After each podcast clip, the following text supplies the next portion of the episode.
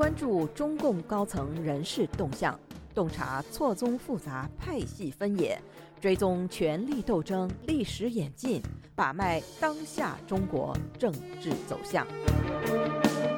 请收听《夜话中南海》。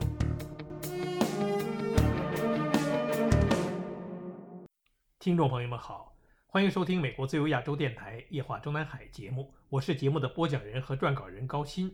就在我们本篇文章完稿之前，正在北京访问的美国财政部长耶伦刚刚会见了刘鹤和易纲。最新的相关报道内容是，耶伦在北京时间星期五出席美国商会活动之前，还会晤了中国国家主席习近平的心腹谋士、前主管经济的中国副总理刘鹤，以及即将卸任的中国人民银行行长易纲。路透社引述美国财政部一位官员的话说，耶伦与刘鹤和易纲进行了实质性的对话。我们在本专栏的前一篇文章《土鳖无能，海归难退》中，已经向读者和听众们分析了刘鹤的退而不休，实际上是与易纲在去年十月的中共二十大上失去党内职务之后，却又意外在今年三月的全国人大会议上被宣布再任央行行长的背后原因是一样的，都是因为在一个“外”字上，李强内阁中的土鳖无能，导致李克强内阁中的海归难退。易纲与刘鹤在北京接待美国财长的消息，也令我们想起了今年三月，易纲在被安排为十四届全国政协常委兼全国政协经济委员会副主任委员的同时，又被宣布连任央行行长的消息传出之后，一位人在北京的中美关系专家对易纲能在第二任央行行长位置上坚持多久的评论，大意是中美关系坠落的速度有多快。易纲在央行行长位置上留任的时间就有多短，意思是中美关系再坏下去的话，易纲的那点优势就没有习近平政权利用的价值了。不过，现如今的美国财长耶伦的访华，即使能够起到令美中关系暂缓脱钩的推动作用，也很难说能够间接起到延缓易纲央行行长寿命的作用。当然，无论如何，如今正被外界热炒的潘功胜接替央行党委书记之后，也接替行长职务的说法，至少两个月内不会实现。正如我们在本专栏的上篇文章中已经分析的那样，央行行长的任命是必须走一个全国人大常委会的民主流程的，而下一次全国人大常委会例会的召开时间是八月底。我们注意到。本月一日，潘功胜以央行第一副行长兼国家外汇局局长之身被晋升为央行党委书记，取代了今年三月已经被安排为第十四届全国人大常委兼全国人大财经委员会副主任委员的郭树清之后，有媒体以他将任中国人行行长缺乏独立性、打破双首长惯例为标题报道之。其实，即使是两个月之后的潘功胜果真被宣布把央行党委书记和行政一把手职务一肩挑了。也不应该说成是打破双手掌惯例，而恰恰应该说是恢复一肩挑，或者说恢复党政合一。因为自中共建政至今，央行首长的党政合一才是常态。我们两年前曾在本专栏接连发表了公安部的双手掌制与王小红的政治未来，奇奇怪怪的中共国务院部委双手掌制，司法部党组书记提前下岗是因为其博士学历刺痛了习博士的玻璃心。三篇文章详细介绍了自从文革结束之后。中共国务院部委虽然经过了 N 次机构改革，但四十多年下来，大多数的国务院部委都一直实行的是单一首长，或者说党政职务合一制，即国务院各部委的部长、主任同时担任该机构的党组书记，少数机构设党委而非党组，党组会议、部长办公会议等都由其主持。而从胡锦涛到习近平时代，已经先后有七八个国务院部委先后或者正在实行双首长制。在中国大陆内部，它有时也被称之为双长制或者双头制。总体来说，出现双头制的国务院部委主要可分为四类情况，其中主要两类是行政一把手为党外人士和机构规模庞大、直属单位较多的部门部长书记分设。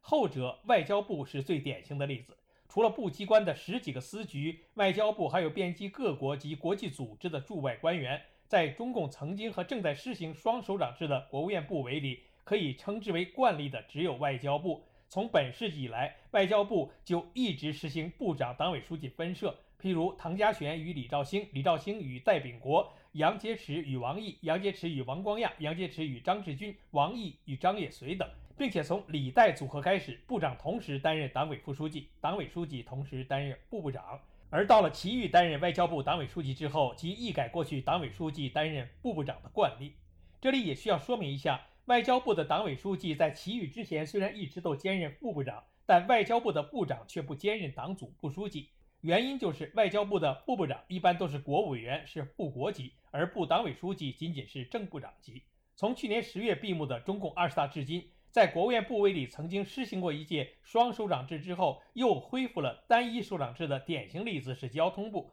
截止今年三月的十四届全国人大之前，国务院交通部的部长是李鹏公子李小鹏，党委书记则是十三届全国政协副主席杨传堂。李小鹏同时兼任党组副书记。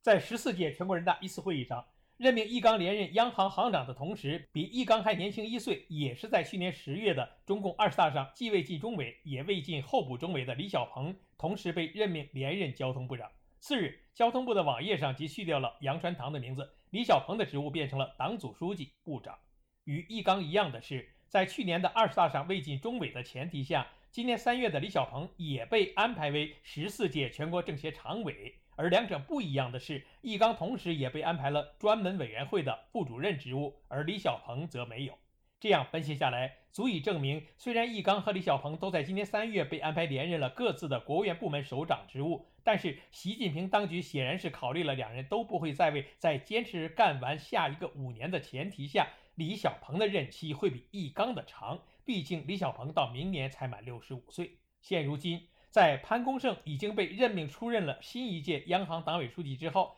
已经接连两次代行了行长职务。据央行官网新闻发布，二零零三年七月三日，中国人民银行党委书记、国家外汇局局长潘功胜会见了韩国央行行长李昌镛一行，双方就宏观经济形势以及中韩金融合作等议题交换了意见。二零二三年七月五日。中国人民银行党委书记、国家外汇局局长潘功胜会见了来访的奥地利央行行长霍尔茨曼，双方就共同关系的经济金融议题交换了意见。毫无问题。如果潘功胜没有央行党委书记的新头衔，那么他的副行长兼外汇管理局局长职务与来访的外国银行正行长的职务是不对等的。所以，央行官网上的报道中特别不提潘的副行长职务，只提他的党委书记和外汇局局长的行政职务。再有一个奇怪之处就是，至今为止，央行官网上对网领导的介绍内容未变，依序为郭树清、易纲、潘功胜，不知道是在等什么。是否和正在筹备的中共中央金融委员会和金融工委的人事安排有关？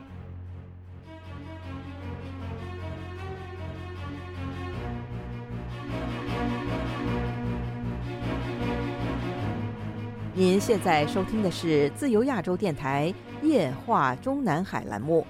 高鑫主持播讲。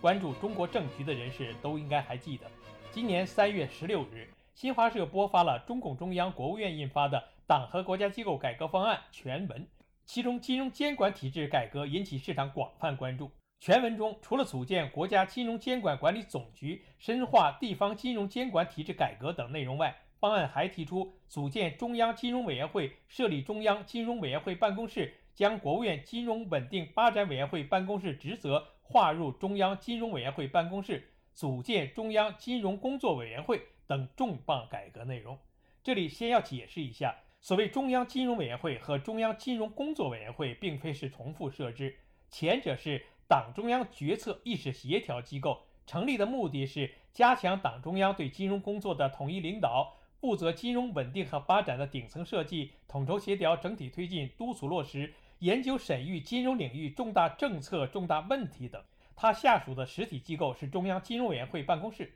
该办公室作为中央金融委员会的办事机构，列入党中央机构序列。而后者，也就是中央金融工作委员会，简称中央金融工委，是一个正部级机关，是所谓的党中央派出机构。在这个新设立的党中央派出机构成立之前，熟悉中共组织机构的都知道，有一个中央和国家机关工作委员会，简称中央和国家机关工委，其前身分别是中共中央直属机关工作委员会和中央国家机关委员会。习近平上台后，把这两个机构合并，功能是全盘主管中央直属机关和所有中央一级的国家机关的党务工作。而中央金融工委成立之前，金融机构的党务工作是归属中央和国家机关工委的。今后，中央和国家机关工作委员会的金融系统党的建设职责就会划归入中央金融工作委员会。如上方案公布之后，外界曾猜测这个中央金融委员会和中央财经委员会同样重要，